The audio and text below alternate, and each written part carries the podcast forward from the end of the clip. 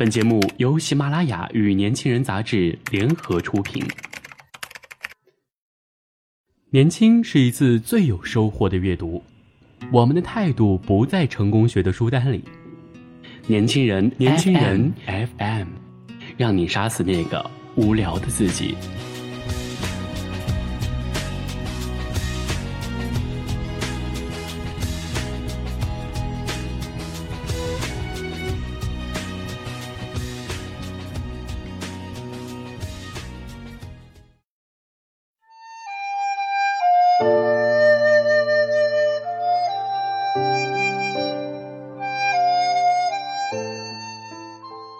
欢迎大家来到年轻人 FM。那今天，小新要与大家一起分享的文章是余秋雨的《洞庭一角》，萧晨编辑。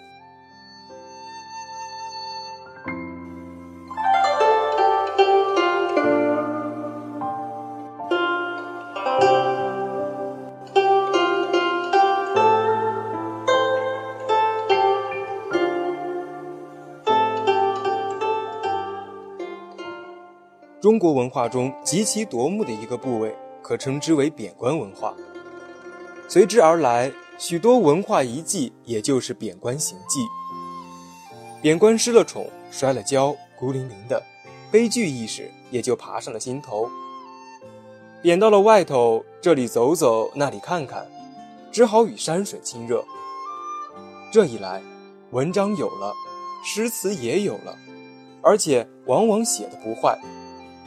过了一个时候，或过了一个朝代，事过境迁，连朝廷也觉得此人不错，恢复名誉，于是人品和文品双全，传入史册，送之后人。他们亲热过的山水亭阁也变成了遗迹，地因人传，人因地传，两相帮衬，巨著声名。例子太多了，这次去洞庭湖。一进岳阳楼，心头便想，又是他了。一零四六年，范仲淹倡导变革被贬，恰逢另一位贬在岳阳的朋友谷子金重修岳阳楼吧，要他写一篇楼记，他便借楼写湖，凭湖抒怀，写出了那篇著名的《岳阳楼记》。直到今天，大多数游客都是先从这篇文章中知道了有这么一个楼的。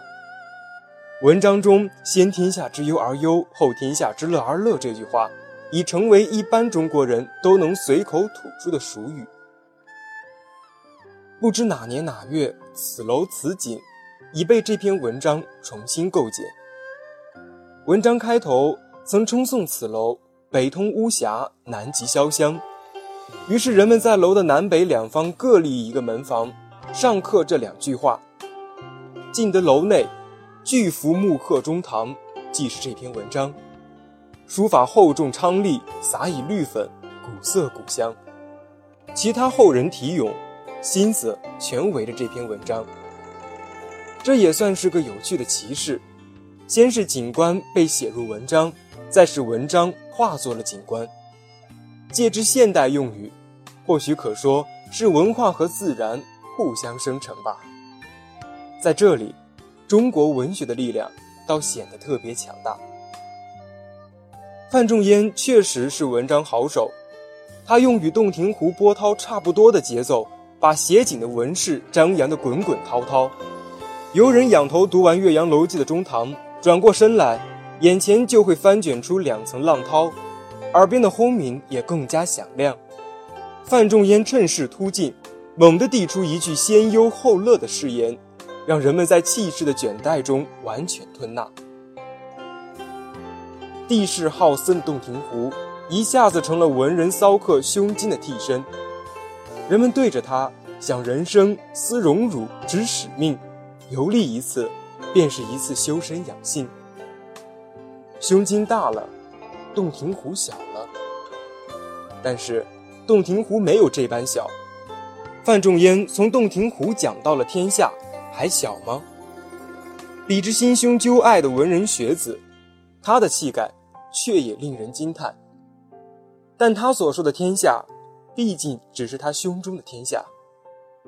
大一统的天下，再大也是小的，普天之下莫非王土。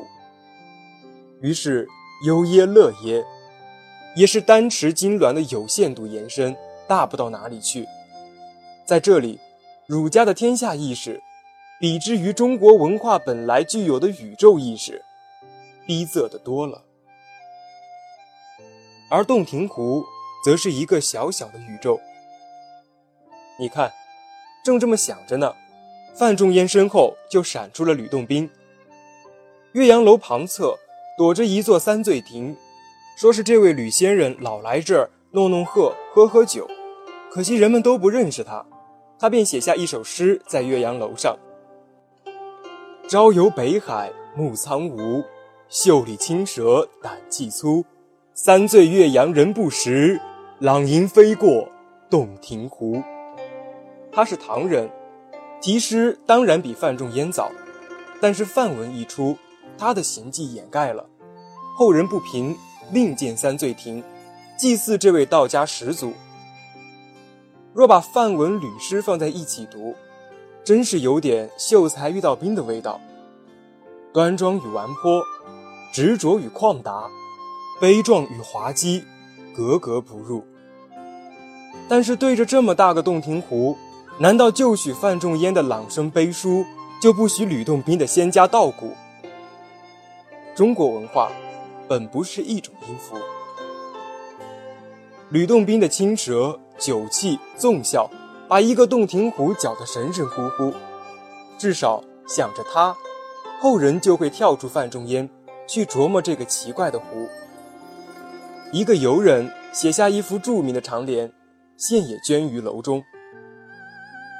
一楼何其，杜少陵五言绝唱，范希文两字关琴，滕子京百废俱兴，吕纯阳三过必醉。诗也。如耶，始耶，先耶，前不见古人，使我苍然泪下。诸君试看，洞庭湖南极潇湘，扬子江北通巫峡，巴陵山西来爽气，越州城东到沿江。诸者、流者、逝者、正者，此中有真意，问谁领会得来？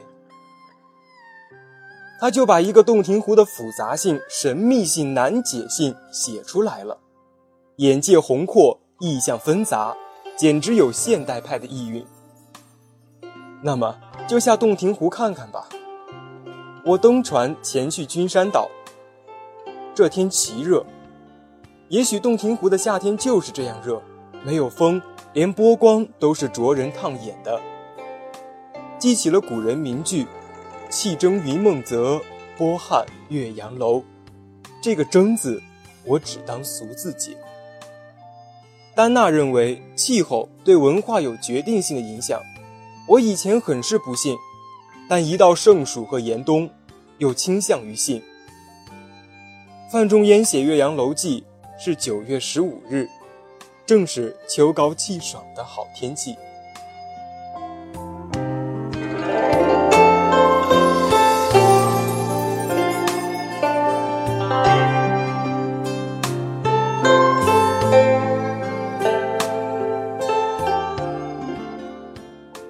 想要了解更多有关于年轻人 FM 的精彩资讯，请搜索微信公众号 use 一九八一或直接搜索“年轻人”即可。